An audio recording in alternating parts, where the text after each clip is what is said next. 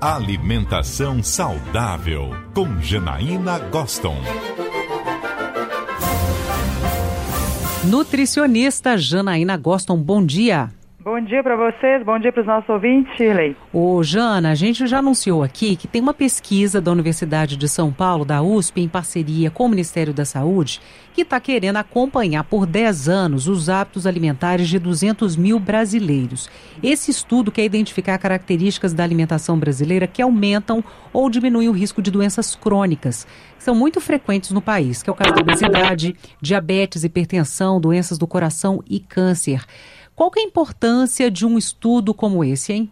Pois é, esses estudos epidemiológicos são extremamente importantes justamente porque, com base nos resultados que a gente tem a longo prazo, ou seja, eles estão fazendo um estudo de segmento né, de 10 anos, a gente consegue fazer, tem embasamento, né, ou seja, dados suficientes para a gente fazer as recomendações é, nutricionais. Por exemplo, o, o Ministério da Saúde mesmo publicou o Guia Alimentar para a População Brasileira em 2014 com base por meio de estudos desse tipo, que a gente consegue falar assim, ah, você precisa de ingerir é, até no máximo 10% das calorias totais em gorduras saturadas, porque acima disso existem riscos para as doenças cardiovasculares, ou quando a gente fala, ah, o brasileiro deveria ingerir, as pessoas deveriam ingerir em torno de 25 gramas de fibras por dia. Essas recomendações, elas vêm, elas são dadas com base em estudos epidemiológicos desse tipo e, obviamente, que por meio dessas, desses dados a gente consegue também é, os, os, governos é estipular políticas públicas para melhora dessas doenças crônicas que são as que mais matam, né? É o que contribui para a carga de doenças no mundo e de mortalidade, mor mortalidade é, no mundo inteiro. Então, alimentação inadequada, é, tabagismo, consumo nocivo do álcool e sedentarismo são fatores de risco que a gente fala, Shirley, fatores de risco modificáveis, ou seja, que as pessoas, se as pessoas modificarem, se os, as instituições, né, as universidades, esses centros de saúde pública e os governos conseguirem fazer com que as pessoas entendam o papel de modificar esses fatores de risco, a gente consegue ter o controle de doenças crônicas é, no nosso país.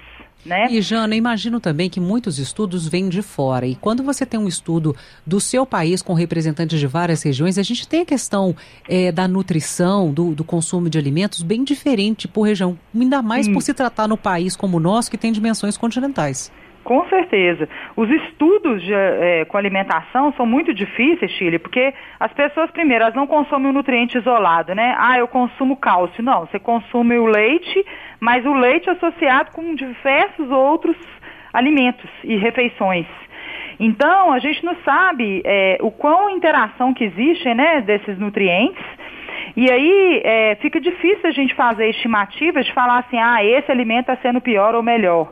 A gente tem estudos no Brasil importantes do próprio Ministério da Saúde, o Vigitel, que é um inquérito por telefone, e esse estudo, o doutor Carlos é, Augusto Monteiro, que é um epidemiologista e uh, profissional né, da saúde pública muito renomado no nosso país, que está aí alavancando um estudo para facilitar o acesso, provavelmente, das pessoas, já que todo mundo está meio que informatizado, utilizando então o acesso por telefone, né? Usando a internet do telefone ou do computador.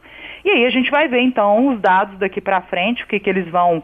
Acho que as pessoas deveriam participar, sabe, Chile? Depois você pode disponibilizar aí o link de acesso ao site, que eu acho que as pessoas poderiam participar, respondendo esse registro alimentar ali, que provavelmente eles vão fazer perguntas sobre o hábito alimentar da pessoa, que eu acho que vai realmente contribuir para que a gente tenha aí, daqui uns, uns anos, é, informações sobre a, alimentação da população brasileira. Pois é, e a gente pode acabar descobrindo, às vezes, um recorte interessante, alguma orientação mais específica, né, de acordo com, com a região que a gente mora com e certeza. vários outros quesitos. Então, ó, para participar desse estudo é preciso ter pelo menos 18 18 anos, morar no Brasil, ter acesso à internet, fazer um cadastro na plataforma digital da pesquisa, que é o seguinte: Nutrinet Brasil. Então, Nutri, N-U-T-R-I, o NET, N-E-T, Brasil, tudo junto, ponto fsp.usp.br.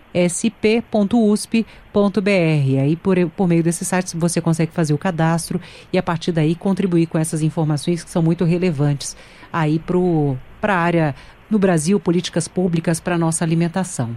Ô Jana, obrigada pela coluna de hoje, um beijo para você. Um grande beijo, Chile. Uma dica só, hum, rapidamente. Claro. Eu gostaria que todos que, que nossos ouvintes pudessem encaminhar esse site, inclusive, para os seus funcionários do lar, para as pessoas que né, não têm, às vezes, acesso a esse, esse, essa informação, para que todos, todo nível socioeconômico pudesse ter acesso a responder, né, a possibilidade de responder isso.